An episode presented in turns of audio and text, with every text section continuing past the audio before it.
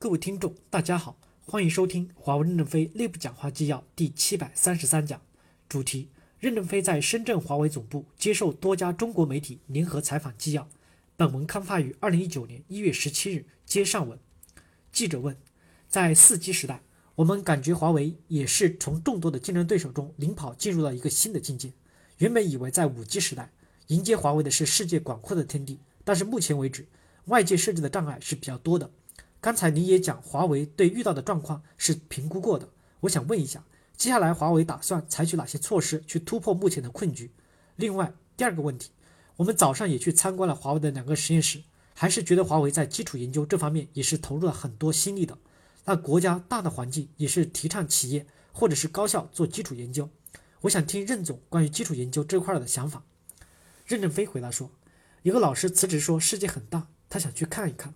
我想说，这个世界很大，还有好多地方我们可做五 G，我们暂时还做不了那么多。少数地方的拒绝不能代表我们在大多数的地方被拒绝。而且五 G 实际上被夸大了它的作用，也被更多人夸大了华为公司的成就。因为我们跑得太快了，我们的年轻人按捺不住自己的兴奋，一直讲啊讲，就把事情给夸大了。实际上，现在人类社会对五 G 还没有这么迫切的需要，人们现在的需要就是宽带，而五 G 的主要内容不是宽带。五 G 有非常非常多的内涵，这些内涵的发生还需要更多的需求的到来，还需要漫长的时期。不要把五 G 想象成海浪一样，浪潮来了，财富来了，赶快捞，捞不到就错过了。五 G 的发展一定是缓慢的。日本和韩国还是四 G，日本、韩国把四 G 运用到非常的好，就足够满足使用。我们的四 G 没有用好，打开我的手机只有二十到三十兆，实际上我们提供的是四 G 是可以到三百到四百兆。足够看 8K 电视，但是我们的网络白天打开就只有二三十兆，只能看 4K，没法看 8K 电视。为什么？网络结构不好。网络结构不好是啥？还是没有数字数学家在研究运营商的网络结构？所以网络结构性的问题没有解决。5G 用上来和 4G 差不多，就好比我嘴巴很大，但是喉咙很小，我吃一大块肉还是一口吞不进去。因此，不是 5G 的基站是万能的，大家别那么着急。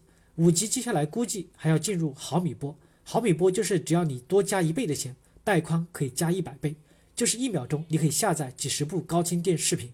这个我们已经在实验室里面就能够完全的做出来。五 G 现在暂时还没有充分的发挥出用处，太快了。这次中央台用来在深圳的五 G 直播春节联欢晚会，也只是个演示性的作用，这种演示还不足以变成大规模的商业行为。在技术研究上。我们有一个说法叫做“一杯咖啡吸收宇宙能量”，干啥？就是我们向 Google 学习，Google 的母公司赚了钱就去研究很难实现的东西，还研究长生不老药，它也是为人类社会做贡献，把财富转移到探索人类社会的未来去。我们也是一样，我们所以我们讲一杯咖啡吸收宇宙能量，就是向 Google 学来的，就是把钱投出去探索人类的未来。我们支持给大学教授做基础研究，它就像一个灯塔一样，既可以照亮我们。也可以照亮别人，但是我们理解比别人快，所以做出东西比别人快，仅此而已。我们自己在编的一七万五千多基础研究的科学家和专家是把金钱变成知识，我们还有六万多应用型的人才是开发产品，把知识变成金钱。我们对外面的科学家的探索就是给予适当的支持。记者问：如果是这样的话，那基础研究就不适合想由公司去做了？任正非回答说。但是如果公司不做，我们就不能领导或领先这个时代，那我们就不能够赚超额的钱，我们就不可能有超额的投资，那我们就变成一个代工厂了。我们为什么能胸有成竹的一路领先？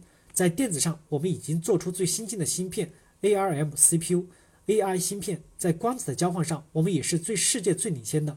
在量子方面，我们在跟随，至少在研究别人量子计算机出来后，我们怎么用？我们在光子。电子、量子这三者之中，有两者是走在人类社会前面的，在量子计算是跟在后面的，所以开展基础研究才可能有超额的利润，才有钱做战略投入，才能领导社会前进。外面的科学家欢迎我们，因为我们就是把他们当做灯塔，我们不侵犯他们的任何利益。美国有一个拜杜法案，赋予大学和非盈利研究机构对于联邦政府资助的发明创造可以享有专利的申请权和专利权。从而产生了促进科研成果转化的强大动力。我们也按照拜杜法案，我们没有什么私心，但我们不是和学校合作，主要是和教授合作，必须有这个领军人物，我才跟你合作。记者问：“如果您来评价华为目前的基础研究，华为处于什么样的技术水平？您个人的目标是什么？”我记得两年前您参加国家科技大会时，您说华为进入了无人区，现在是不是还是这样一个水平？任正非回答说：“总体来说，我们对自己的基础研究评价应该还不够满意。为什么呢？这三十年，其实我们真正的突破是数学，手机系统设备是以数学为中心。”但是在物理学、化学、神经学、脑学其他学科上，我们才刚刚的起步，还是落后的。未来的电子科学是融入这一科学的，还没有多少人愿意投奔我们。所以我们在科学构建未来信息社会的结构过程中，我们还是不够的。关于无人区，当时最主要是讲实验的问题，比如现在无人驾驶等都是实验问题。前段时间，我太太和我小女儿在欧洲乘坐德国无人驾驶汽车，在高速公路狂奔了两个多小时。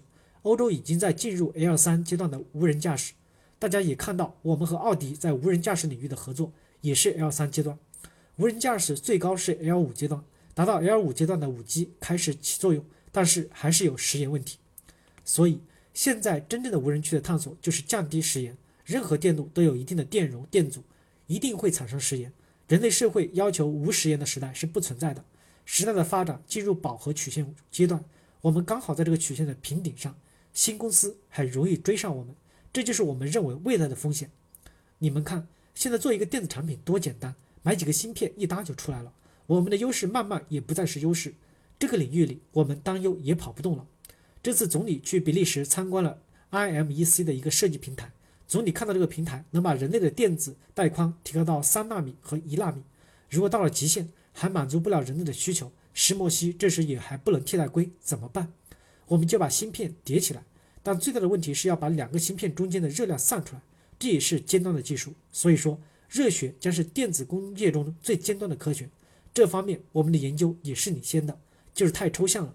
所以，应对未来的挑战，我们都是在在找路。但如果慢慢的找来找去找不到，追逼也很快到了。感谢大家的收听，敬请期待下一讲内容。